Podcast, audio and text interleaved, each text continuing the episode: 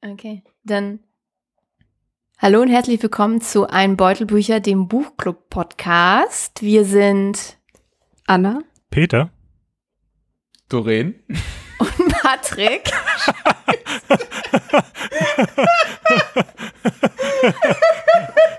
ich meine, dass Doreen jetzt Doreen sagt. ich meine, wir haben alle Namen drauf. Ich glaube, wir können das so verwenden, Ja. kein Problem. Du wolltest einen Witz machen. Ist dir dein, ja ist dir dein, ist dir dein Name gerade nicht eingefallen, Patrick? Nein, nee, ich dachte halt, also ich dachte, sie sagt halt gleich Doreen. Und das war in meinem Kopf, weißt du, es war wirklich das Stück quasi so nacheinander. Und das war, was jetzt im Stück kommt. Ich, ich finde ja die Idee viel besser, dass du deinen Namen nicht mehr wusstest und du standest unter Druck und musstest dann irgendeinen Namen sagen. Oh, wieder so ein perfekter Anfang, ey. Ja, das lockert die Stimmung.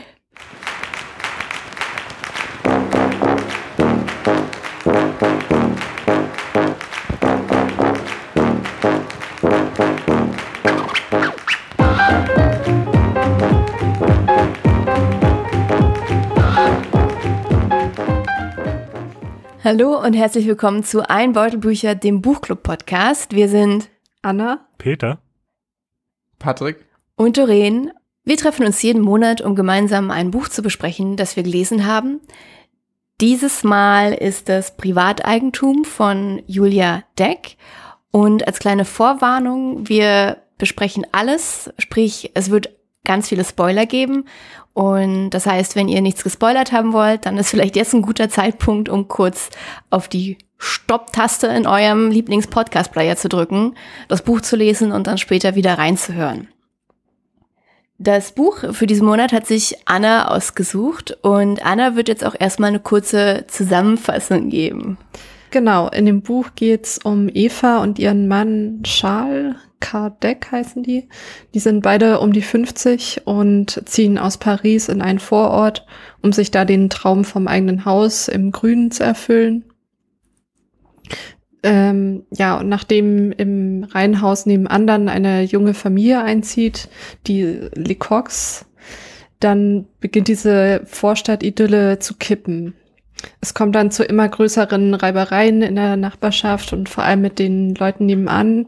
Dann kommt es auch zu einem Mord der, des Nachbars Katers und am Ende verschwindet auch die Nachbarin Annabelle Lecoq mit ihrem Sohn spurlos. Nachdem Charles dann für den Mord der beiden angeklagt wird, muss Eva das Reihenhaus wieder verkaufen und dann wird dieses aber mysteriöserweise in einem Brand zerstört.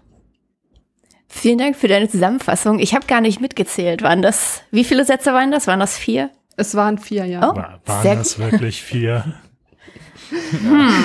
Auch- Ganz viele Nebensätze, Ja, sehr viele Vier Kommentare. Hauptsätze. Ja, vielen Dank. Und ähm, du hast das Buch ja ausgewählt und du hattest ja sicherlich auch Erwartungen daran. Ähm, wie hat's dir gefallen? Haben die, die Erwartungen, sind die eingetroffen? Also ich hatte es mir ganz oder sehr anders vorgestellt. Ähm, ich dachte ja eher, es wird so ein bisschen in die Richtung von Unterleuten von Julie C. gehen. Und ähm, dann war aber auch die Erzählperspektive natürlich eine ganz andere. Das Buch ist in der, also von der Erzählerin ähm, an ihren Mann gerichtet. Und ähm, ja, zuerst war ich so ein bisschen, also ich musste mich stark dran gewöhnen an diese Erzählweise. Also es fand ich sehr ungewohnt. Ähm, aber irgendwann ist mir dann auch so, dass ähm, so was zwischen den Zeilen steht, noch so ein bisschen mehr aufgefallen. Also dass das quasi so das Interessante an dem Buch ist, ähm, dass man nicht, nicht alles glauben kann, was die Erzählerin da erzählt. Genau, wir haben eine, eine unzuverlässige Erzählerin, haben wir das immer im Studium genannt. Peter, wie war das für dich? Was war das Markante für dich in diesem Roman? Auch was ähnliches, was äh, Anna gesagt hat, glaube ich. Also das mit dem, mit der äh, unzuverlässigen Erzählerin stimmt natürlich.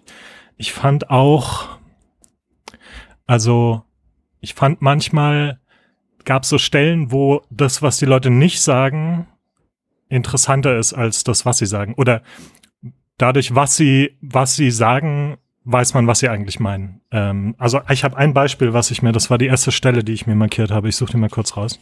Genau, das ist relativ am Anfang des Buchs und äh, sie sind sozusagen frisch eingezogen und haben so ein bisschen die Nachbarn kennengelernt und äh, die Erzählerin sagt, ich dachte, dass wir wirklich Grund hatten, glücklich zu sein. Es sprach einfach alles dafür.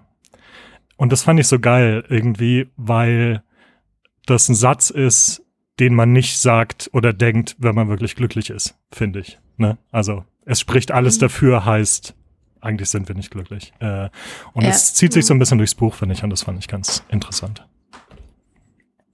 Äh, dieses quasi, man hat so ein bisschen so eine Fassade oder halt objektiv müsste doch eigentlich alles gut sein.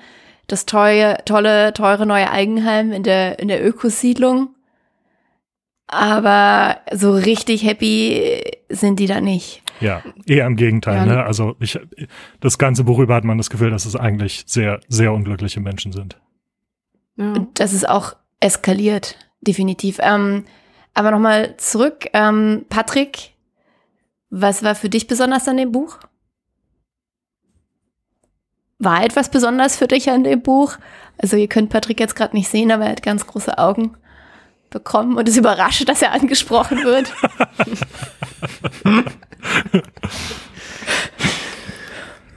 oh, lass mich kurz überlegen. Das ist eine schwierige Frage.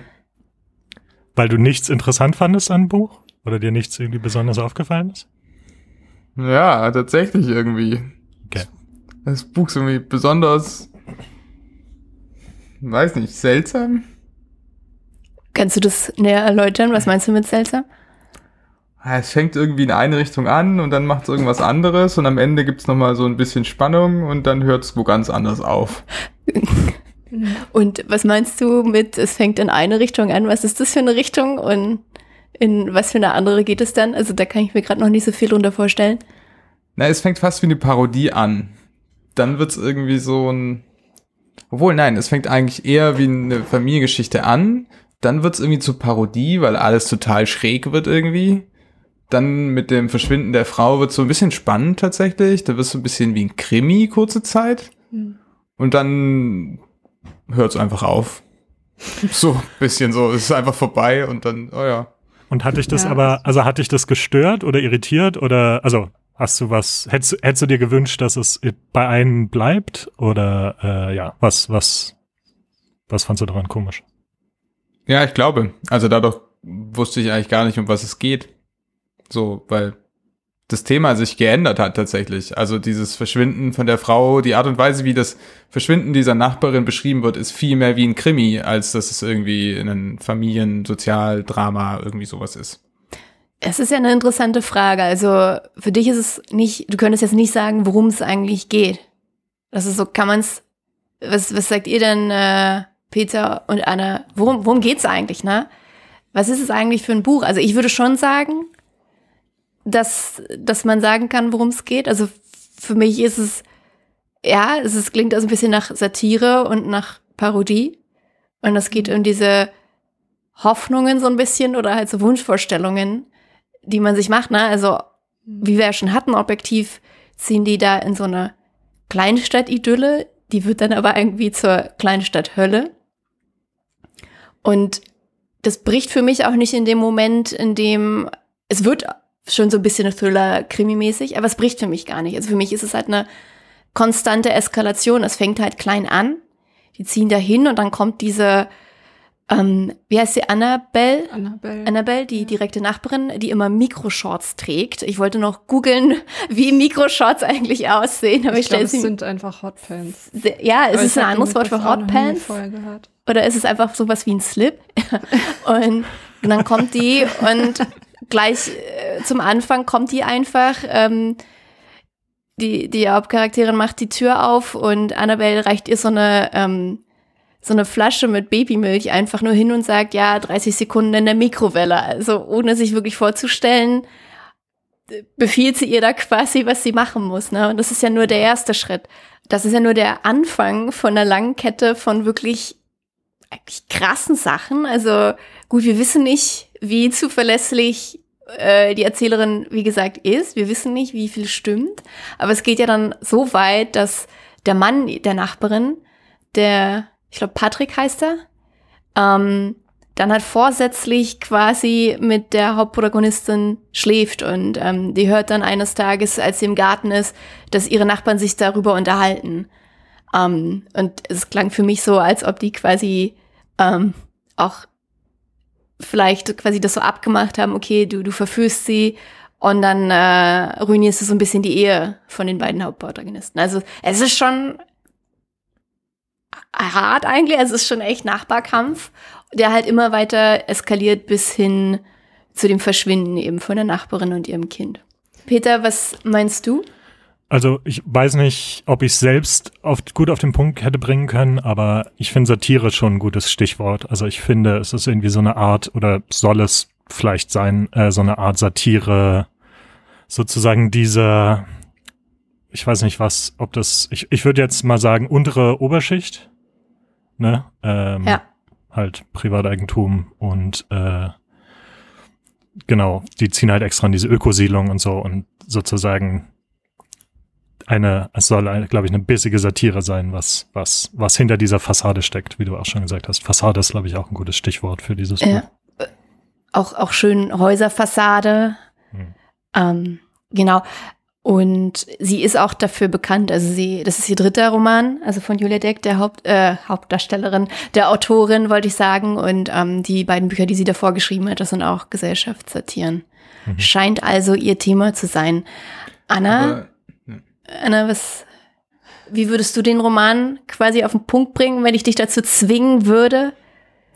Ähm, also ich würde sagen, es ist eine Gesellschaftsparodie. Ähm, ja, und das ist halt auch so ein bisschen diesen, naja, das ist jetzt nicht mehr kurz. also es, es stellt halt einfach so ein bisschen diesen Traum von, von dieser aufgeräumten Wohnsiedlung in Frage, ähm, mit der man sich halt erhofft, Probleme, die man in seinem persönlichen Leben hat, dann vielleicht zu lösen, wie es bei der Haupt Figur auch der Fall war. Ja, die, die Ehe war ja so. scheinbar nicht so glücklich. Der Mann ja. hat seit ich glaub, 30 Jahren hat er Depression und da kommt er immer wieder auch mal so durch, dass sie ziemlich viel machen muss. Ne? Also man hat das Gefühl, so, sie fühlt sich dafür so verantwortlich für alles. Weil, weil er halt auch depressiv ist und im Prinzip die ganze Zeit im Bett liegt, ne? Also, oder ja. zumindest klingt so. Ja. Ja. Ja. Also auch Teil davon. Aber ich finde eben gerade diese Parodie- oder Satire-Teil, der geht halt in diesem Spannungsteil später unter. Weil es halt, dadurch, dass es in so einer Extremsituation in, resultiert, in so einer, äh, in so einer System, in Extremsituation aufgeht, das Ganze, verliert sich das. Also das tritt dann total in den Hintergrund. Das wird dann halt das typische Detektiv, der dann rumgeht und die ähm, irgendwie dunklen Geheimnisse der Leute aufdeckt. Da ist es plötzlich gar nicht mehr seltsam. Weil das ist halt so, wie moderne Krimis oft sind. Was da alles an Dreckwäsche irgendwie rausgeräumt wird, ist ganz schön hart. Am Anfang wirkt das noch alles total krass, weil es halt irgendwie so ein eher realistisches Setting ist. Und dann dann, als die Frau verschwindet, wird irgendwie alles relativiert. Das finde ich, das war ja eigentlich gerade so die tolle Mischung daran. Ja, man kennt es aus Krimis. Jeder der Protagonisten, die halt in diesem engen verdächtigen Kreis sind, die haben alle immer Dreck am Stecken. Und deswegen fand ich es eigentlich auch gerade spannend, dass es da dieses Motiv halt auch wieder gibt. Und es ist eine Nachbarschaft und alle haben halt irgendwie Dreck am Stecken. Zum Schluss haben alle möglichen Leute gelogen. Ähm, es stellt sich heraus, wer dann doch die, die Katze den, oder den Kater umgebracht hat. Das fand ich eigentlich gerade super passend, dieses Motiv dann halt auch wieder zu nehmen, dass in Krimis eigentlich alle immer so dunkle Vorgeschichten haben. Und da ist es halt so, alle haben ihre dunklen äh, Geheimnisse, die sie halt vor dieser hinter dieser perfekten Ökofassade versuchen zu verbergen. Genau, und dann funktioniert für mich aber die Parodie nicht mehr. Weil in dem Moment ist es quasi normale Stilelemente eines Krimis. Das kann ich sofort einordnen. Das ist sofort normal, fast schon. In Krimi-Welten passieren solche Dinge. Davor passieren Dinge, die nicht normal sind, aber in dem Moment wird es normal. Aber es ist ja schon eigentlich ein starkes Stück, dass sie da diese Katze einfach umbringen und dann da in diese Grube. Das ist, also so normal fand ich es nicht, als ich es gelesen habe. Nee. Aber das mit der Katze war schon harter Tobak, oder? Für Leute, die mit Katzen zusammenleben. Das fand ich schon. Ja, es ist, ähm, ich finde es auch immer, muss ich ehrlich sagen, immer so ein bisschen schwer zu ertragen, wenn es was mit Katzen zu tun hat. Aber gleichzeitig, ich habe mir dann auch so überlegt, wenn das halt ein Mensch gewesen wäre, wäre es für mich traurigerweise dann, also es ist nicht weniger schlimm, überhaupt nicht, aber man ist es halt gewöhnt, dass, Ja. dass halt Menschen irgendwie in Romanen halt sterben oder in irgendwelchen Filmen. Aber so eine Katze Ja. und nur dafür, dass sie da durch die Gärten gestreift ist, die war so unschuldig. Ja. Aber es hat tatsächlich, ähm, da kann ich ein bisschen aus meinem Studium, einen Schlag aus meinem Studium erzählen. Also Aristoteles in seiner, ähm, als er beschreibt, wie so eine, äh, wie so ein Drama aufgebaut sein muss, sagt er schon, äh, wie der Held zu sein hat. Und der Held darf nicht ganz hundertprozentig perfekt sein, weil wir es sonst als Leser oder Zuschauer nicht ertragen können, wenn dem was Schlimmes passiert. Und ich denke halt immer, genau, so ist es halt. Tiere sind halt super unschuldig. Die können halt nicht so richtig böse sein. Also zumindest da jetzt in dem Fall, der, der Kater war ja nicht böse. Und deswegen ist es für uns als Zuschauer oder Leser schwer zu ertragen, wenn dem was passiert. Also wir haben ja schon mal angedeutet oder haben schon mal so ein bisschen angerissen, dass wir der Erzählerin ja nicht so richtig trauen können.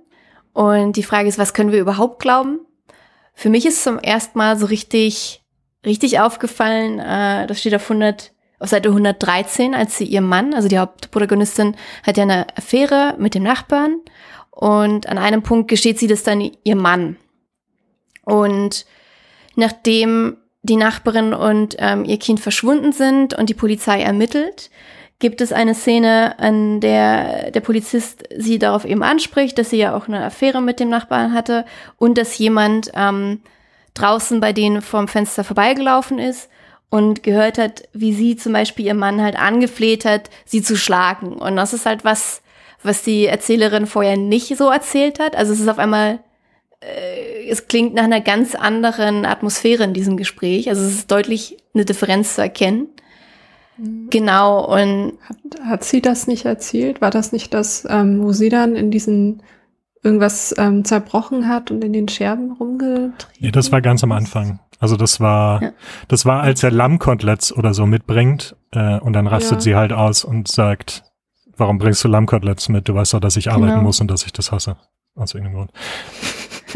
Aber hat sie, also meine Frage dazu, Doreen, ich kann mich nicht erinnern, hat sie, also bevor dieses Gespräch mit dem Polizisten war, hat die Erzählerin von diesem Gespräch erzählt, äh, wo sie, wo sie ihm das beichtet? Also kam das schon mal vor und dann haben wir, haben wir nochmal die, ja, die andere oder, Version? obwohl, nee, Doch, sie es steht doch. Und dann sagt sie sowas wie, ähm, dass er total stark ist und sie nicht anschreit und einfach nur nach oben geht Ja. und äh, sie da sitzen lässt. Und das war alles, was, er, was sie dazu sagt. Stimmt. Und die Szene ist, je länger ich halt über diese Szene halt nachdenke, ist es halt absurd, ne? Weil sie erzählt ja alles komplett quasi ihrem Mann oder, oder schreibt es ihm. Also das ganze, der ganze Roman ist ja quasi das, was sie ihm halt erzählt. Also sprich, sie erzählt ihm halt zuerst, wie er laut ihrer Sicht darauf reagiert hat, als sie ihm gesteht, dass sie die Affäre hat.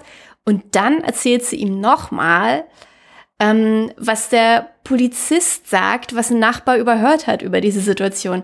Eigentlich ist es total schräg, Ja, das macht nicht so. Äh, dass, dass sie dann auch, sie, sie kommentiert es ja auch gar nicht, dass sie das in der ersten Version ja anders erzählt hat oder dass sie es vielleicht anders in Erinnerung hatte. Ne? Es ist eigentlich schon, also es fühlt sich auch so ein bisschen unangenehm an, das zu lesen dann in dem Moment. Da, da wird, also mir wurde das ein bisschen komisch. Hm. Und wollen wir noch ein bisschen sprechen darüber, wie, wie zuverlässig ist die Erzählerin? Anna, du hattest ja schon mal angesetzt. Ja, also mich würde auch ein bisschen interessieren, also einmal die Indizien, die darauf hindeuten, wer jetzt wirklich Annabelle umgebracht, wenn sie überhaupt umgebracht wurde. Und ähm, ja, andererseits, habt ihr das gemerkt mit dem, also der Punkt, an dem der Kater erschossen wird? Das kam mir dann auch erst hinterher, als ich das Buch nochmal so durchgeblättert habe. Und dann fiel mir nochmal diese Stelle mit dem Streit ein, als ähm, Eva und ihr Mann dann diese, diesen Knall hören, nachdem die nachher gestritten Der haben. Du Hund. meinst den Hund erschossen. Ach so, habe ich Kater gesagt. Genau, Ja. der Kater Ah, wird ja, ja. zersägt Ja, und der Hund erschossen. ja. Nee, ich meine, ich meine den Hund. Ähm, Ja, das ist mir, also das ist mir dann im Nachhinein klar geworden, ja. Als, als am Ende wird ja gesagt, dass, also vielleicht kurz zur Erklärung für die Hörerschaft, äh, wenn ihr es nicht gelesen habt, es gibt diesen Kater von den Lecoqs, der irgendwann vergiftet und zersägt wird, quasi als äh, Zeichen, dass sie nicht erwünscht sind. Und dann holen sie sich danach einen kleinen Hund und diesen kleinen Hund sieht man irgendwann gar nicht mehr. Und dann gibt's die Szene, wo die Erzählerin und ihr Mann lauten Knall hören und halt rübergehen und dann die Polizei rufen. Und es ist aber unklar, was passiert ist. Und im Nachhinein kommt raus, dass da der Hund erschossen wurde im Keller. Ne? So war das. ja. Ja. Genau. Ja, genau, genau, ja, am Ende wird, ganz am Ende wird gesagt, dass dieser Hund, dass der, die Leiche dann gefunden wurde, ne, in, im Zement vom, von der Terrasse. ja. Ja. Und mir fiel dann zum Beispiel auch ein, ähm, also der Mann, also Charles, der sagt dann ja auch, ähm, und ich, ich suche die Stelle mal raus. Ähm, hier, hör mir gut zu, du Schlampe. Entweder du beruhigst dich oder ich werde dafür sorgen, dass du Ruhe gibst. Das ist ja oft so, ähm, damit macht er sich halt super verdächtig. Ja, stimmt. Ähm,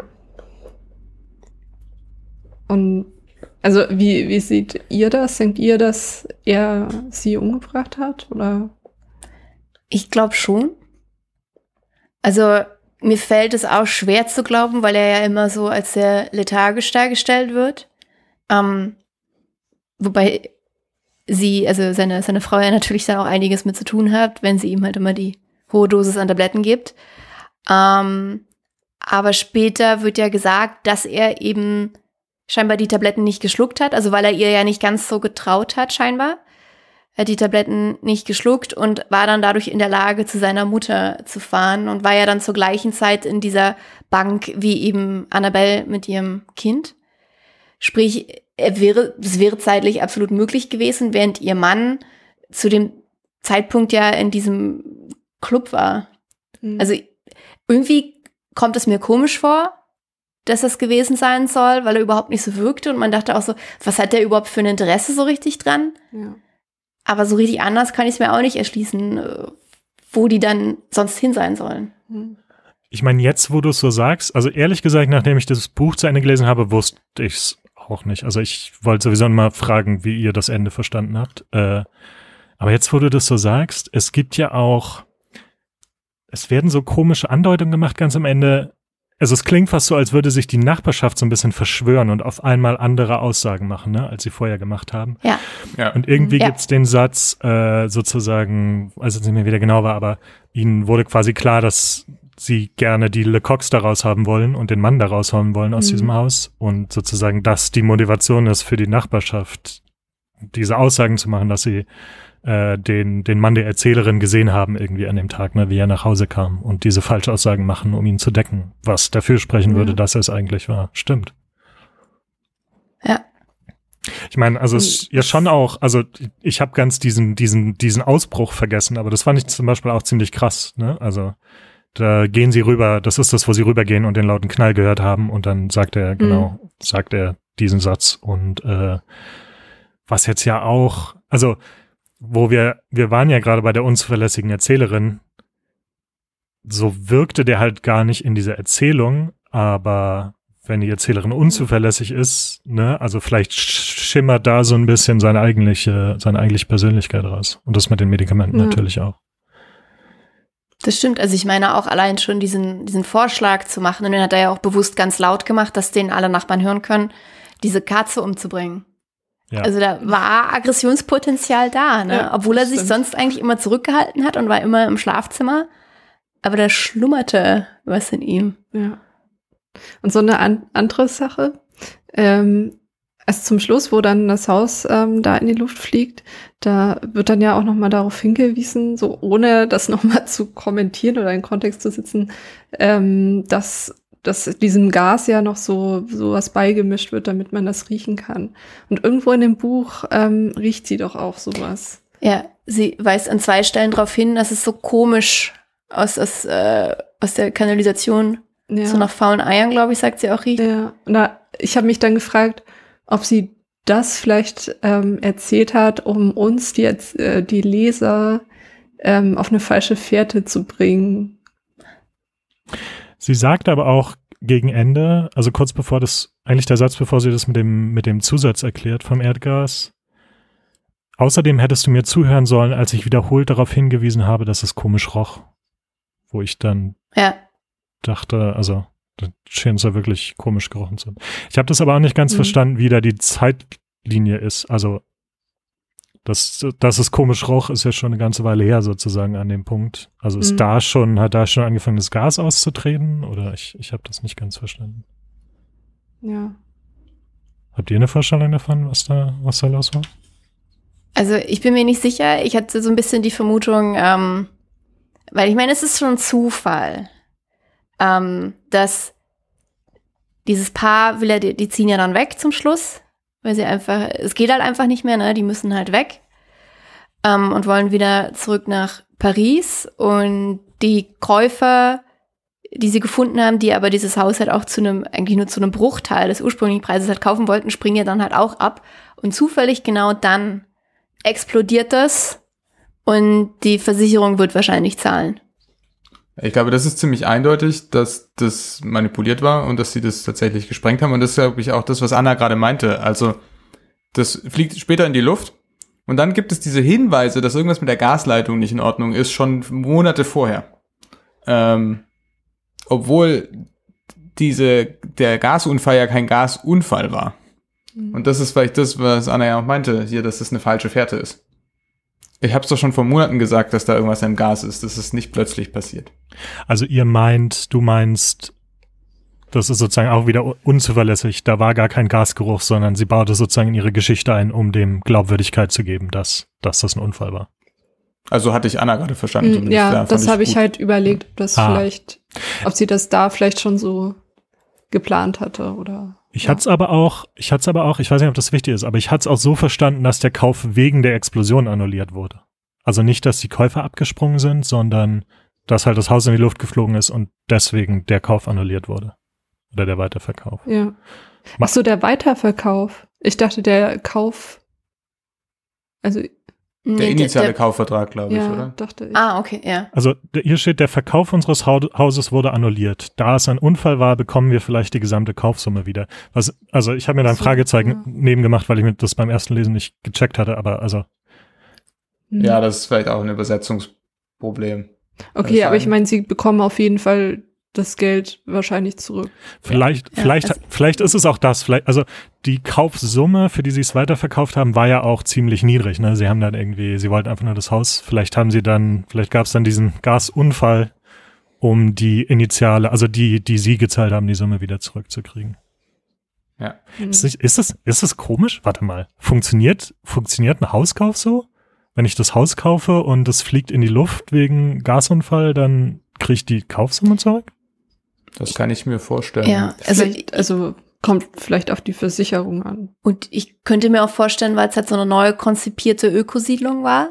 Und die hatten ja alle möglichen Ökomaßnahmen für ihre Häuser.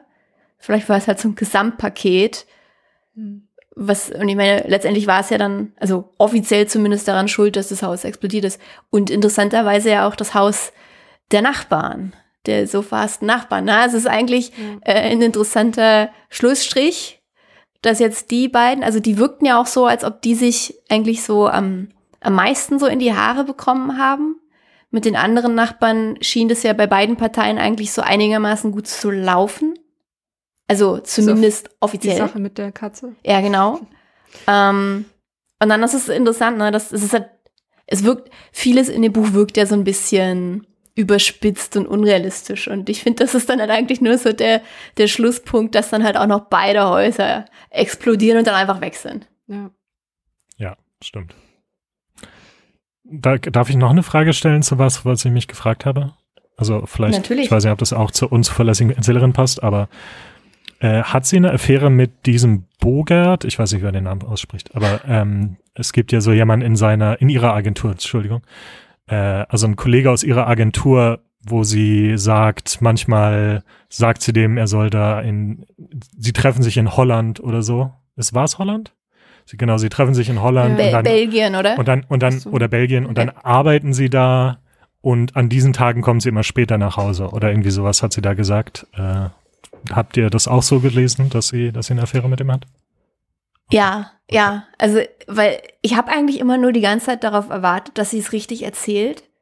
Ähm, aber gleichzeitig, wenn man sich vorstellt, die erzählt ja dieses Ganze ihrem Mann. Ich frage mich auch die ganze Zeit, in welchem Kontext erzählt sie ihm das eigentlich? Schreibt sie ihm jetzt Briefe, während er im Gefängnis sitzt? Mhm. Also warum erzählt sie ihm das überhaupt? Er war ja dabei.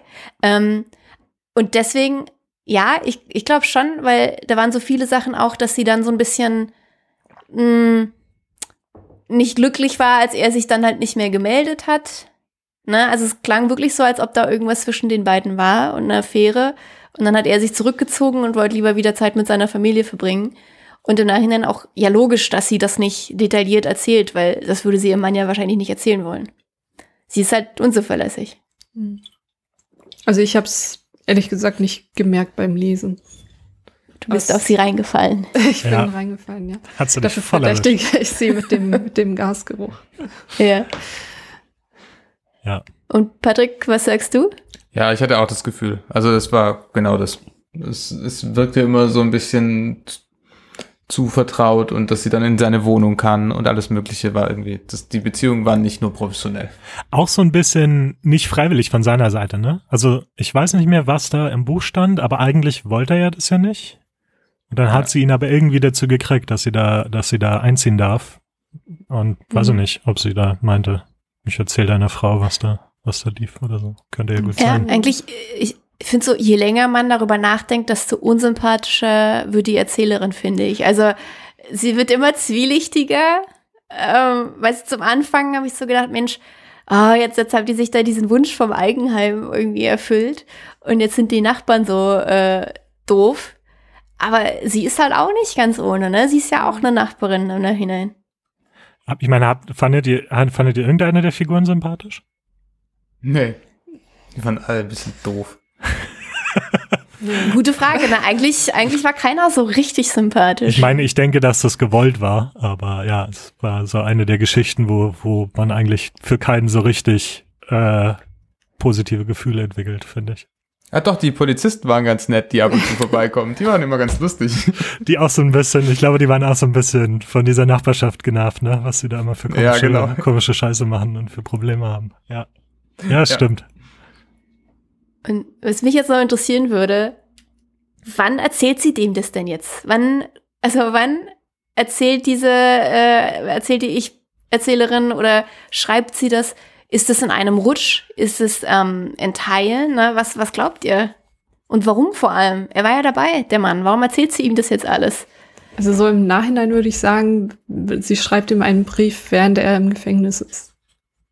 Aber so, ja, klar, so so hundertprozentig funktioniert nicht, aber ja, es, ja, muss ja auch irgendwie ein Buch draus werden. Will sie sich rechtfertigen dafür, was passiert ist? Oder sie gedacht, okay, der hat die ganze Zeit geschlafen, weil ich dem so viele Tabletten gegeben habe? Äh, jetzt muss ich den mal updaten. was ist da los? Vielleicht macht sie endlich mal eine Therapie und das ist ihre, das ist ihre Therapie sozusagen, aufzuschreiben. Ein, ein Brief an ihren Mann zu schreiben oder so. Ich weiß es auch nicht. Mein, mein, mein Gedanke war auch, ein Brief an, ins Gefängnis, während er in Polizeihaft sitzt. Aber der geht auch weiter noch, ne? Also schon als der Mann dann draußen. Nee, stimmt gar nicht. Wird jemals erzählt, dass der Mann freigelassen wird aus, aus der U-Haft? Nein, Mhm. Okay. nein. Ähm, das ist auch, ich habe gerade nochmal reingeguckt, es ist ein bisschen seltsam, weil, also sie spricht ihn eben nochmal an, das, was Anna vorhin gesagt hat, mit dem, du hättest auf mich hören sollen, als ich wiederholt darauf hingewiesen habe, dass es komisch roch. Und Ja. danach wechselt es aber in einen Ton, der keine direkte Ansprache mehr ist. Weil dann kommt sowas wie, danach setzte ich eine Verkaufsanzeige für den Schlitten in Le Bon Coin. Äh, wir würden nicht mehr die Mittel haben, einen Parkplatz zu bezahlen. Das ist sehr indirekt. Das würde man ja nicht jemandem schreiben, dessen gemeinsames, also mit dem man ein gemeinsames Auto hat, was man gerade verkauft hat. Unser ganze Ende ist nicht mehr sehr direkt. Aber das ist dann auch wirklich nur die letzte Seite oder anderthalb Seiten, oder? Ja, ja, genau. Ja, okay. Aber das ist halt relevant für den Zeitpunkt so ein bisschen, ne? Wahrscheinlich, ja. Ich weiß es auch nicht, tatsächlich. Was denkst du? Hast du schon gesagt, was du denkst, Dorin? Ich finde es auch schwierig zu sagen. Also, es macht ja auch nicht so richtig Sinn, ne, dass sie, also, ähm, also nehmen wir mal an, Annas Theorie zum Beispiel, dass sie ihm jetzt einen Brief schreibt ins Gefängnis, dann ist es, würde es ja auch nochmal zeigen, wie sehr kaputt sie eigentlich ist, wenn sie sich dann halt wieder so in Widersprüche verstrickt. Und warum erzählt sie ihm dann auch nochmal wirklich Sachen, bei denen er eigentlich die ganze Zeit dabei war? Das finde ich halt eigentlich so irritierend. Ähm, deine Theorie, Peter, finde ich auch ganz interessant. So, vielleicht ist es jetzt so eine Therapie, schreibst so einen Brief an deinen Mann, der jetzt im Gefängnis ist, ne? Ähm, aber gleichzeitig wüsste sie ja dann, dass er es war. Warum geht sie darauf nicht ein? Also so richtig gut kommunizieren tun die ja dann auch nicht. Gut, die sind ja auch nicht so wirklich glücklich zusammen. Vielleicht, weil sie das nicht wahrhaben will, oder? Also, ich meine, sie wirkt ja schon insgesamt sehr, wie sagt man das denn? Ähm, irgendwie, ich weiß nicht, ob sie das alles verdrängt oder so. Also es, es bricht dann manchmal brechen so Sachen raus, ne, aus diesem, aus dieser scheinbaren Idylle, wie das, also das mit den, mit dem, wo sie den Topf zerbricht, fand ich halt auch total krass, ne? Also, Ja. was ich vorhin schon meine, wo er die Lammkoteletts gekauft hat, was auf einmal halt so eine, ich meine, sehr komplett irgendwie kaputte Beziehung scheinbar. Was aber nur manchmal so rausbricht. Und vielleicht ist das so ein Verdrängungsding oder vielleicht sieht sie das nicht oder keine Ahnung. Ja, stimmt. Vielleicht geht's ja auch wieder um, um Fassade, ne? So, die sind in eine Fassade eingezogen und genauso hat sie, hätte sie jetzt vielleicht da in dieser Geschichte eine Fassade aufrecht, aber ganz tief unten in ihr drin äh, brodelt schon das Gasleck. Ja, Und ab und zu riecht's mal unangenehm, weil halt schon sowas rauskommt. das finde ich, das finde ich sehr schön. Das finde ich ein sehr schönes Bild, ja. Ja, Geil. Das- Hast du dir das vorher schon überlegt oder ist das gerade erst? Nee, das habe ich mir gerade überlegt und das klingt so, als hätte sie einfach Blähung. Ja, genau so. Das ist auch genau das Bild, was ich im Kopf hatte, als du das gesagt hast. Und ab und zu riecht's komisch. Okay, nee, daran habe ich überhaupt nicht gedacht gerade. Ich meine, also ich weiß auch gar nicht, ob ich so, mm, ob ich das so seltsam fände, wenn sie ihm das schreibt. Also es kann ja einfach sein, dass sie, dass sie ihre Perspektive der Dinge, wie sie passiert sind, einfach nochmal offenlegt. Weißt du, manchmal sehen ja zwei Menschen Dinge unterschiedlich und erleben die unterschiedlich. Vielleicht ist es sowas. Ja, und vielleicht wollte sie sich selbst einfach ähm, so ein bisschen ordnen und so und die, die äh, Geschehnisse so ein bisschen einordnen für sich. Manchmal tut es ja ganz gut. Das ist eigentlich eine, ist ja, ist ja eine gute Sache. So, sowas aufzuschreiben, um das für sich selbst zu sortieren, da hat Anna schon recht. Ist dann halt schade, wenn, wenn in dem, was da dabei rauskommt, man sich immer noch selbst belügt und äh, äh, sozusagen immer noch unzuverlässig ist. Ja, Journaling. Journaling ist doch jetzt total angesagt. Wir schreiben ja auch nicht mehr Tagebuch, wir Ja. führen Journals. Und vielleicht hat sie das gemacht. Vielleicht hat die jetzt auch einen Instagram-Account und ist jetzt, äh, hat sich so ein Selbstoptimierungs-, Selbsthilfe-Coach äh, engagiert Ich meine, und journalt jetzt jeden Tag, ne? ich, es würde irgendwie Ja. passen zur Person, oder ne? Also vielleicht ist sie ein bisschen alt dafür, aber zu, zu dir, zu, der, zu dem Fassade aufrechterhalten und so, warum nicht? Warum nicht ein Stimmt Insta, eigentlich, ne? Die ist ein wahrscheinlich auch so positive vibes only. Weil sie auf mich irgendwie immer so, so krass abgeklärt wirkt. Also auch so mit, mit ihren Affären und so. Und ja, dann ist sie halt mit dem da mitgegangen, mit dem Nachbarn und hat sich gar nicht die Mühe gemacht, irgendwie zu gucken, ob das jetzt jemand sieht. Und Auch interessant, ne? Fast, So. fast als wollte sie erwischt werden. ja, Mhm. oder es wäre es ja halt einfach völlig egal. Das finde ich einen interessanten Punkt, ne? Also resolut, weil das stimmt schon. Ähm, ich glaube, da wird ja auch erwähnt, dass sie da gar nicht so richtig viel Spaß bei hat. Sie macht das halt einfach. Ja. Und Stimmt, also resolut wirkt sie eigentlich ähm, den kompletten Roman über. Also ich finde es halt auch sehr resolut und pragmatisch, wenn der Mann halt ein bisschen schwieriger wird, dem einfach ähm, mehr Tabletten quasi zu geben und unterzujubeln. Das ist ja auch ziemlich kalt und gemein eigentlich, den einfach ruhig zu stellen. Ja. Ja, also eigentlich finde ich die richtig unsympathisch. Ja, so im Nein-Nein. Ne? Ja, das war wahrscheinlich der Zweck der Sache. Ja, habt ihr euch dran wiedererkannt? Das, das, das dachte ich irgendwie. Nee. Gab es irgendwelche Stellen, wo ihr euch dran nicht. wiedererkannt habt? Als, Nee. als, als wohlhabende, links, links ausgerichtete Öko-Menschen. In Ich mein- unseren Privateigentum. Ja, richtig. Mit, ich, Ich mein- ich will keine Namen nennen, aber gibt ja auch Wohnungseigentümerinnen unter uns. Nee, Ich überhaupt mein- nicht. Ich wüsste schon gern mal, ich würde gern, ich würde ja generell gerne mal einfach so Wohnungshopping machen und zu gucken, wie das ist, in euren Wohnungen zu leben. Und ich würde auch super gern mal einfach so einen Monat in so einem Neubauviertel wohnen. Einfach so gucken, wie das so ist.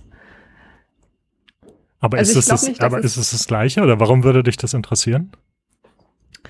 Ähm, vielleicht, weil ich nicht in so einem Neubauviertel aufgewachsen bin, in so einem Also du willst einfach mal sehen, wie, wie andere Menschen leben, Wie das so- quasi.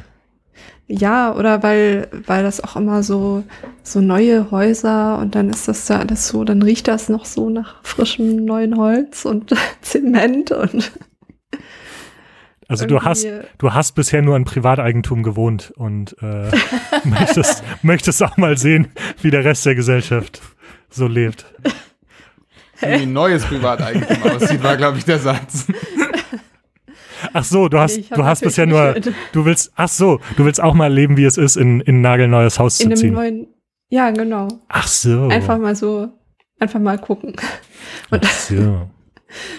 Wobei ich, was das soziale Zusammenleben betrifft, würde ich ähnliche Erwartungen haben wie. Also so, ich denke, das könnte so ein bisschen abgeschwächt laufen. Dass du die Nachbarn anfängst zu hassen. Ja, auf jeden Fall. Also, Okay. Ja, ich glaube das. also was man immer so hört von Leuten, die so in, in so Einfamilienhaussiedlungen wohnen und dann, dann verkracht sich die Person mit der Person und ja, Ist so ein kleiner Mikrokosmos aus Gerüchten und Hass. ja. Und Fassade halt ganz viel. Also Ja. ich würde da auch nicht gerne einziehen. Ähm, also vor allem auch in diese Neubausiedlung, wo alle Häuser gleich aussehen und die Fenster liegen alle gegenüber. Und Ach, meint, ich ihr das mit, diese, meint ihr das mit Neubausiedlung? Ja, genau so habe ich es mir Ach vorgestellt. So. Ich dachte, bei also Neubau so- denke ich halt an Plattenbauten. Ach so. Ah, nee. Oh, nee. Nee, ich ihr meint so, eins, Einfamiliensiedlung, Einfamilienhäuser-Siedlung. Oder Genau, Zweifamilienhäuser. und hier das- okay. Klang ja so nach Doppel, nach Doppelhaushälften, habe ich es mir so ein bisschen vorgestellt. Ja. Aber ja, irgendwie so, alles sieht gleich aus. Ähm, und es wirkte auch total eng. Es waren im Nachhinein so, sind es ja sechs Familien gewesen, aber ich hatte so das Gefühl, die wohnen da total zusammengefercht. Und also ich fand das ganz furchtbar. ja. So seltsam, weil ich habe diese Assoziation überhaupt nicht damit. Deshalb finde ich das, glaube ich, noch weirder. Klar, natürlich gibt es sind Menschen, die auf einem Haufen wohnen. Menschen machen soziale Dinge wie Gerüchte und Hintergehen und Allianzen und was weiß Gott das. Aber halt nie zu dem Grad, was da ist, was also was in dem Buch beschrieben. Oh, doch, Also, wahrscheinlich ne, darum- schon. darum- niemals nie, ne? Aber Darum ist es ja Satire. Also, das ist ja, ist, es ist ja natürlich überhöht, was da beschri beschrieben wird. ja, genau. Aber dabei stellt es irgendwie nicht so richtig irgendwas heraus, finde ich. Okay. Also ja, klar, Menschen reden übereinander und beobachten sich. Und, aber das ist halt bei weitem, es ist halt nicht so eng und schlimm, wie es da beschrieben wird in der Praxis. Also in den meisten Ge- Vierteln zumindest. Da- da muss man Viertel. Als Hintergrund jetzt sagen, Patrick, du bist halt auch der Einzige von uns, der halt in so einer Reihenhaussiedlung aufgewachsen Tatsächlich- Nee, ist. eigentlich halt ja auch, also so eng der ja da auch nicht. Also bei uns ist, die Häuser stehen fünf Meter auseinander. Ich glaube, ich weiß, was du meinst, weil ich mich auch so ein bisschen gefragt habe, was es eigentlich sagen will, dieses Buch. Also, weil ich fand, teilweise fand ich auch, dass es halt so karikaturenhaft ist, ähm, natürlich als Mittel, aber also gibt es solche Menschen, ist die Frage, wollte sie das sagen, dass es solche Menschen gibt, die so, so krass oberflächlich sind sozusagen und in dieser, in dieser Fassade leben, hinter dieser Fassade sich verstecken und aber in Wirklichkeit halt eben so halt abgrundtief. Ich meine, natürlich, wie ich auch schon gesagt habe, ist es alles überhöht, aber was, also was wollte sie eigentlich sagen damit? Das ist schon eine gute Frage, finde ich. Also, ist es der Albtraum ist es irgendwie das, Ja, die, die also- Des Desillusionierung, man hat diesen Traum vom Privateigentum und dann ist es aber, es ist halt nicht das, was einen glücklich macht sozusagen. Wenn man eh schon kaputt ist und in einer kaputten Beziehung ist, dann hilft einem auch das Privateigentum nicht, das zu reparieren. Was ist das? Ja. Ja, und ich glaube auch gleichzeitig halt so ein Abschotten, ne? Also, das ist ja auch interessant, dass die, diese, die sind ja super abgeschottet in so einer mega kleinen Siedlung. Alle sind halt, haben halt schon ein bisschen Geld, damit die sich sowas überhaupt leisten können und alles ist so auf perfekt und öko. Ähm, soll halt nach außen, wirkt alles super perfekt, aber es ist es eigentlich nicht. Ähm, und ich glaube, das überspitzt es halt. Vielleicht ist es auch so ein bisschen, wie wir es jetzt hier zum Beispiel in Deutschland haben, in den Großstädten mit Gentrifizierung. Ne? Alles wird halt neu saniert. Die Leute, die halt viel Geld haben, die ziehen halt dahin. Überall gibt's teure Bioprodukte. Ähm, nach außen wirkt das alles immer, soll's, soll's zumindest alles so super shiny und toll wirken. Mm, Und vielleicht ist es das halt auch einfach, dass, dass sie das halt irgendwie unter die Lupe nimmt, aber halt überspitzt. Mhm. Also ich habe halt auch gelesen, dass sie ähm, so ein bisschen darstellen wollte oder ja, so ein bisschen aufzeigen wollte, dass ähm, so in dieser Bourgeoisie oder in dieser französischen, im französischen Bürgertum noch ähm, so, so ein höfisches Verhalten. Ähm, Red? ja, sowas habe ich gelesen. Also meinst du? im Sinne Halt- von diese sozial, engen sozialen Räume, die am, am Hof Ich existieren. weiß nicht genau, was damit gemeint war. Ich dachte, dass man sich so vielleicht, ähm, dass gut situierte Leute sich so ähm, präsentieren und ähm, sich so definieren und sich vielleicht für was Besseres halten. Aber keine Ahnung, das ist jetzt nur. Ich meine, weiß nicht, bei Höfisch denke ich halt auch an so, keine Ahnung, Rangordnungen und versuchen sich selbst ins beste Licht zu rücken und Ja, sozusagen die anderen auszuspielen. Ich weiß nicht, ob es sowas sein könnte. Ich meine, das ist auch interessant. Also, glaubt ihr, dass es irgendwie spezifisch französisch ist, dieses Thema? Oder dass es irgendwie mehr einen Bezug hat zu französischem äh, Bürgertum oder so? Nee, glaube ich nicht. Also Desperate Housewives spielt, glaube ich, genau auf demselben Thema. Okay. Und das ist wie alt? Auch mittlerweile, Gott, 15 Jahre alt. Ja. Macht Sinn. Ähm, was ist mit American Beauty? Ist wahrscheinlich auch in die Richtung, ne? Zum Teil zumindest. Es geht in ein bisschen in eine andere Richtung wahrscheinlich, ne? Aber es ist so dieselbe. Nee, stimmt. American Beauty passt nicht. Das geht, ja, hast recht. Das ist eher die Eintönigkeit, die da auch entstehen kann. Ja. Stimmt. Gott, wie lange ich schon nicht mehr über diesen Film nachgedacht habe. Der ist ja auch schon ganz schön alt. Ja. ja. Nee, aber ich glaube wirklich nicht, dass das was Französisches ist. Also, das würdest du hier, glaube ich, genauso erleben. Hm. Ich frage mich so ein bisschen, wie es, äh, wie das Buch auf Französisch funktioniert, ob das irgendwie, ob da viel verloren gegangen ist. In der Übersetzung. Ja. Also, ich glaube schon. Oder lass mich anders formulieren. Ich glaube, vielleicht ist es nicht die Übersetzung, aber ich glaube, dass einige Dinge kulturell nicht übertragen. Weil die französische Kultur oberflächlich ähnlich ist zu unserer, aber ich glaube, ich vom, vom Lebensgefühl her tatsächlich wirklich sehr anders ist. Und deshalb, manche Sachen haben, verstehen wir wahrscheinlich nicht, die da passieren. Oder nicht so gut. Aber du hast sozusagen kein, kein konkretes Beispiel, weil du kein Franzose bist und die Kultur nicht so gut kennst. Das ist sozusagen nur ein Gefühl von dir. Du hast jetzt kein Beispiel dafür. Ja, ich war ja, ich habe ein paar Mal für eine Woche jeweils in der Familie, französischen Familie gelebt, auch in unterschiedlichen. Von dem her habe ich so ein bisschen mal miterlebt und deshalb habe ich halt wirklich die Vermutung, dass, dass wir Sachen falsch verstehen, einfach. Oder nicht in ihrer Tiefe verstehen, dass wir oberflächlich schon sehen, was die da machen oder was die sich da gegenseitig erzählen, aber die Tragweite davon, ähm, zum Beispiel, also ein Beispiel vielleicht ist dieser Stadt-Land-Unterschied. Den gibt's natürlich überall, aber irgendwie ist die, die, äh, die, was damit mitschwingt, immer was anderes von Land zu Land. Und das könnte zum Beispiel wirklich hier auch anders sein. Was es bedeutet, von Paris in so einen Vorort zu ziehen. Könnte ich mir auch vorstellen, ja. Vielleicht sollten wir uns irgendwann mal Menschen einladen, die sich wirklich auskennen mit den Dingen, über die wir reden. Das wäre schön, einfach ja, jedes Mal so einen Experten. Ja, das wäre schön. Aber, ähm, also ich habe mich halt so am Anfang bei dieser Szene mit Annabelle gefragt, ob das, also ich kann mir nicht vorstellen, dass es das in Deutschland so passiert, dass da eine Frau einfach so anklopft und sagt, mach mir das mal warm und ach ja, ich habe euch, wir haben leider keinen Abtreter, ich habe mir mal euren genommen. Sorry. Also nee, ohne sorry.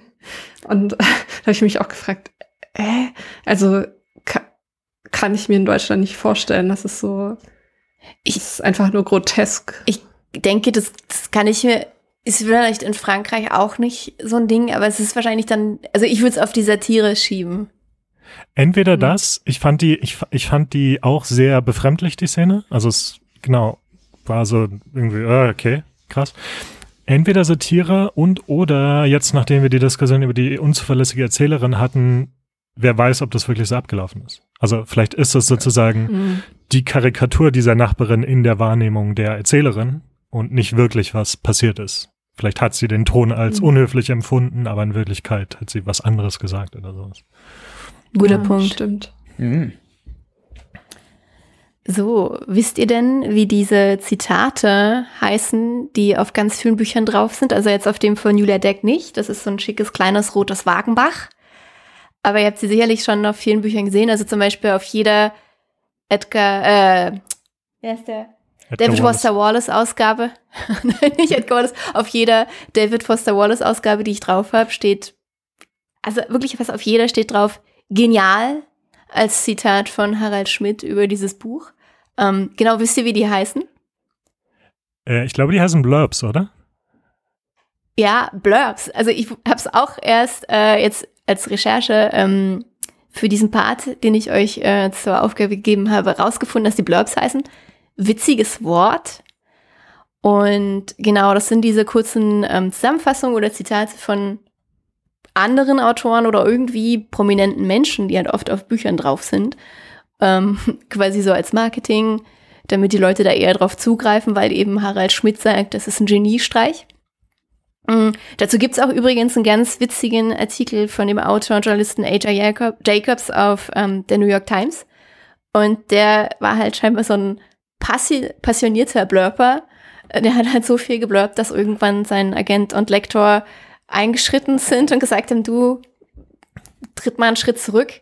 Ähm, ich fand es auch ganz witzig, er beschreibt dann halt, warum er das überhaupt gemacht hat und nennt da halt so drei Gründe. Also das erste ist Karma, ähm, er sagt halt so, als er noch, ähm, er wollte, als er quasi angefangen hat zu schreiben, wollte er auch immer quasi Blurbs haben ähm, für seine Bücher. Und das war immer nicht so leicht. Und deswegen, immer wenn er gefragt wurde, hat er quasi einfach welche gern geschrieben. Und er sagt halt als zweiten Grund, eigentlich gibt's immer irgendwas Gutes an einem Buch, also kann man sowas auch schon mal schreiben. Und das dritte, das fand ich sehr gut, ähm, einfach Ego es ist halt geil, wenn halt dein Name einfach auf ganz vielen Büchern draufsteht. ne? Das ist einfach, und dass die Leute das kaufen, weil du sagst, das ist ein Geniestreich oder das ist brillant. Viel besser, ich, als wenn man es selbst geschrieben hätte. Fand ich hätte. richtig gut. Ka kam mhm, daraus, genau. Zwischenfrage, kam daraus, ob er die Bücher alle gelesen hat, die er geblabbt hat?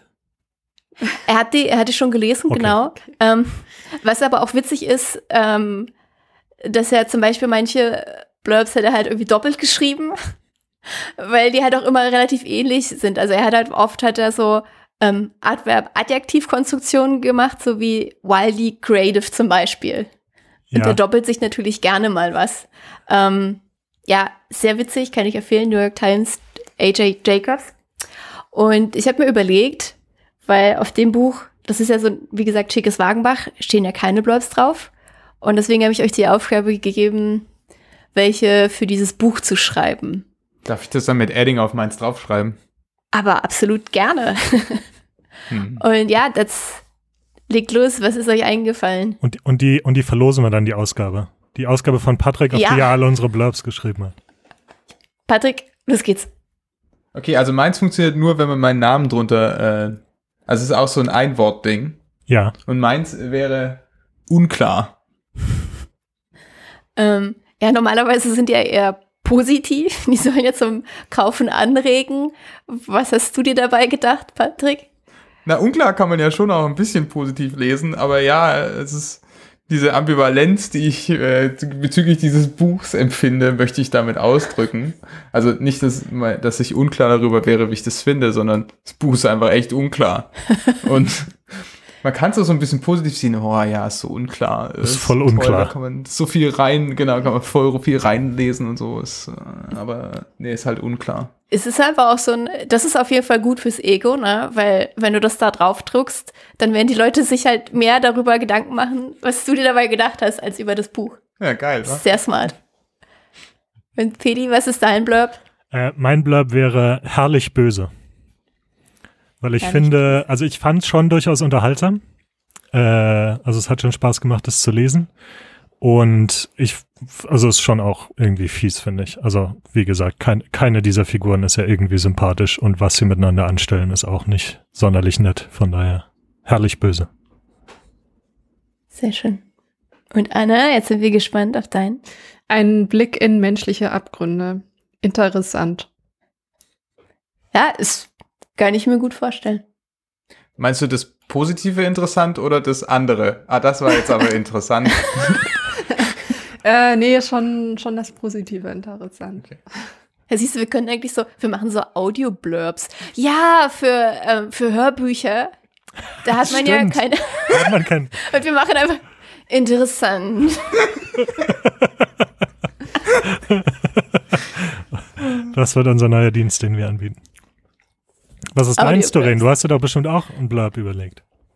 Genau, also ich, ich habe mir drei überlegt, weil ich mich nicht entscheiden konnte. Der erste ist Pfoten weg, ihre Katze würde es hassen. ja, ja, ich war Ja. kreativ. ähm, weil das mit der Katze ist wirklich nicht schön. Das war nicht Ähm. nett. Das war nicht nett. ähm, dann habe ich noch, erinnert mich an früher. Und das ist ein persönlicher Blurb, weil, also ich könnte halt in diese Siedlung nicht ziehen, ne? Ich mag diese, diese Enge nicht. Es hat für mich sowas, so diese negativen, schlechten Seiten, die ich so mit, mit Kleinstädten und Dörfern verbinde. Dieses, ja, jeder kennt jeden und jeder ist halt oberflächlich nett zueinander, aber hinter der Tür sieht's halt irgendwie anders aus. Ähm, das mag ich halt einfach nicht, deswegen wollte ich halt auch nie wieder in einer Kleinstadt leben. Und dann habe ich noch einen, äh, die Hölle, das sind die Nachbarn. Oh. Ja, clever. Ja, Aha. Mhm. Ja. Ja, das waren meine. Da wollte ich nochmal ganz deep sein. Da, da merkt man einfach, wer, wer in dieser Runde im Marketing gearbeitet hat. Eindeutig, ne? ja, super, dann äh, kommen wir zu der Frage, die ich euch immer stelle. Wie viele Punkte gebt ihr dem Buch auf eurer Punkteskala? Fangen wir mal an mit dem, mit dem A im Alphabet. Anne, wie viele Anne-Punkte? Ähm, meine Skala waren 10, oder? Kannst du jedes Mal neu glaub- aussuchen. Wir Ja. machen die Regeln. Sagen wir mal 10. Ähm, ich würde sagen 7,5 Punkte. Das ist ziemlich Anders. gut, oder? Das ist ja, glaube ich, die beste Bewertung, die du einem Buch gegeben hast bis jetzt, oder? Das weiß ich nicht. Ich weiß nicht, ob Annette nicht. Annette würde ich ein bisschen besser einstufen, ehrlich gesagt. Dann würde ich. Sonst würde ich eher sieben sagen. nee, also. Ja. Ich meine, es ist auf dem zweiten Platz bisher bei mir. Peter, wie sieht's bei dir aus? Also will, will Anna noch was dazu sagen? Warum 7,5? Will- Willst du mich vielleicht noch fragen, ob ich das mal meinen Ach so, Eltern oder meinem Ja, we wem würdest du schenken? Ist ja Ähm, bald Ostern. Wow. Ich kenne leider keine Leute, die äh, vorhaben, in eine, in eine Neubausiedlung zu ziehen. Deswegen, ja. Ähm, Möchtest du jemanden damit abschrecken, in eine Neubausiedlung zu ziehen? Kann ja auch sein. vielleicht, ja. Ähm, ich meine, ich könnte mir vorstellen, ich könnte mir vorstellen, es meine Eltern zu schenken. Okay, wie viele Petis bekommt das Buch auf der Peti-Skala? Äh, das Buch bekommt von mir ein, ein von zwei Morden. Weil nur einer der beiden, weil nur einer der beiden Morde aufgeklärt wurde, nämlich der an dem Karte. Und, ähm, Und der von dem Hund. oh, stimmt. Ja, stimmt. Stimmt, zwei, zwei, zwei, von drei. drei, zwei von drei Morden. Also alle Tiermorde. Ähm, aber äh, um das vielleicht noch ein bisschen zu untermauern, wie gesagt, ich fand das, ich fand das Buch durchaus unterhaltsam. Also ist ja auch nicht sonderlich lang, äh, aber ich fand es zwar ganz gut zu lesen und mein Ding ist halt, ich fand es auch nicht sonderlich.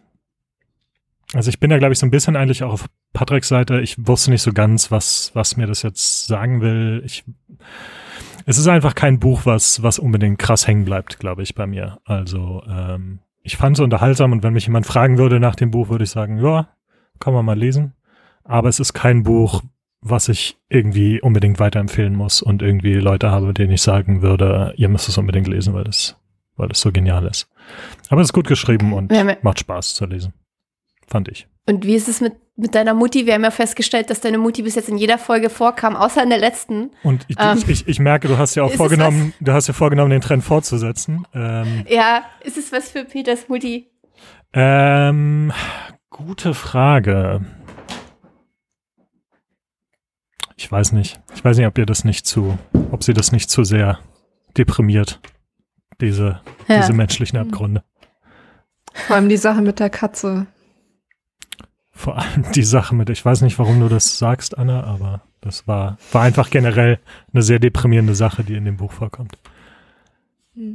Ich würde es den, ich würd's den äh, Französinnen und Franzosen in meinem Leben schenken, äh, einfach um, um danach Eindrücke zu vergleichen und rauszufinden, ob das, ob das besonders französisch ist oder nicht. So, wie viele Patricks bekommt das Buch? Ich denke fünf von zehn. So. Ja. Ja, war interessante Geschichte so. Es war gut geschrieben oder zumindest war es gut übersetzt.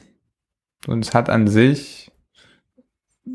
Manche Sachen haben wahrscheinlich funktioniert, aber ich weiß eigentlich nicht so genau, was funktionieren sollte und was Zufall war, dass es irgendeinen Effekt ausgelöst hat. Und deshalb nur fünf von zehn. Okay. Ja. Krass. Wem würdest du schenken? Würdest du es überhaupt verschenken, wenn du jetzt plus fünf Patricks gibst? Also wenn ich andere Bücher gerade da habe zum Verschenken, würde ich das nicht verschenken. Okay. Weil da wird man ja nur traurig von und, und verwirrt. Okay, also ich würde, also ich würde dir diesmal eine neue Kategorie, also eine äh, neue Ranking-Höchstpunktzahl geben. Also ich würde maximal, also ich würde dem drei von drei Dorins geben. Wirklich? Wow. Ja, das ist ein bisschen äh, innovativ und neu, weil es ist halt wirklich, ich fand es ganz schön, hinten im Buch ähm, stehen äh, Werbung für ähm, die anderen Romane aus dieser Salto-Reihe von Wagenbach. Und ich finde es sehr schön, dass die es nennen, kleine Romane für eine Nacht. Das fand ich richtig schön irgendwie, die Vorstellung, dass man anstatt einen Film irgendwie auf Amazon Prime oder Netflix oder wo auch immer zu gucken, sich einfach hinsetzt und ein so ein Buch lesen zu können, weil es ja wirklich bloß 144 Seiten hat. Also das kann man echt gut machen. Und deswegen würde ich sagen, so als Buch für eine Nacht ist es super. Und deswegen halt auch ähm, nur eine Skala, die halt von eins bis drei geht. Und dann würde ich dem drei Sterne geben, weil es hat sich wirklich gut gelesen. Das hat Spaß gemacht, in diese Abgründe zu gucken. Und ich mochte, dass es so überspitzt ist. Und ich mochte auch, dass es später spannend wurde. Und dieses unangenehme Gefühl wenn man halt immer mehr merkt, dass man der Erzählerin nicht glauben kann. Ja, ist doch nice. Ist ein, Hm. ein, ein schöner Roman für eine Nacht gewesen. Das heißt, ich habe es leider nicht in einem Abend gelesen, sondern ich ein bisschen an einem Abend und dann den Rest irgendwie am Vormittag gelesen. Aber ja, Ja, kann ja jeder, Hm? kann ja jeder werten, wie er will. so jeder, kann ja hier jeder seine Meinung sagen. Auch, auch wenn sie falsch ist. genau. Wie, wie war es denn für dich eigentlich, äh, ein richtiges Buch zu lesen? Also so mit Stimmt. Peter liest so, ja immer auf seinem Kindle oder auf seinem E-Book-Reader und das ist das erste Mal, dass er wieder Papier in den Händen hatte. Das, das, ich habe langsam, Hast du dich bekomme ich, geschnitten? langsam bekomme ich das Gefühl, dass Doreen auch eine, auch eine unzuverlässige Erzählerin ist, ähm, weil Lovecraft Country hatte ich tatsächlich auch als Paperback mir geholt. Manchmal hole Ah, ich stimmt, mir, darüber haben wir manchmal, sogar noch gesprochen. Manchmal, manchmal hole ich mir auch echt gerne noch ähm, physikalische Bücher, weil, also besonders bei Büchern, wo ich, weiß ich nicht, die mir irgendwie am Herzen liegen oder äh, wo ich das Cover geil finde oder so. Oder wo, ich weiß nicht, manchmal habe ich, manchmal habe ich einfach Bock auf physikalische Bücher. Äh, so war das bei Lovecraft Country. Und bei dem jetzt war es so, dass es keine Kindle-Version gab, darum musste ich es mir holen. Äh, war, war auch ganz schön. Ist nicht so dick, nimmt, nimmt nicht so viel Platz im Bücherregal ein. Das ist gut. Ja, Ja, und es ist wirklich ein, ist ein schönes Buch. finde ich auch einen schönen Blurb. Nimm nicht so viel Platz weg. Ja, Blurper.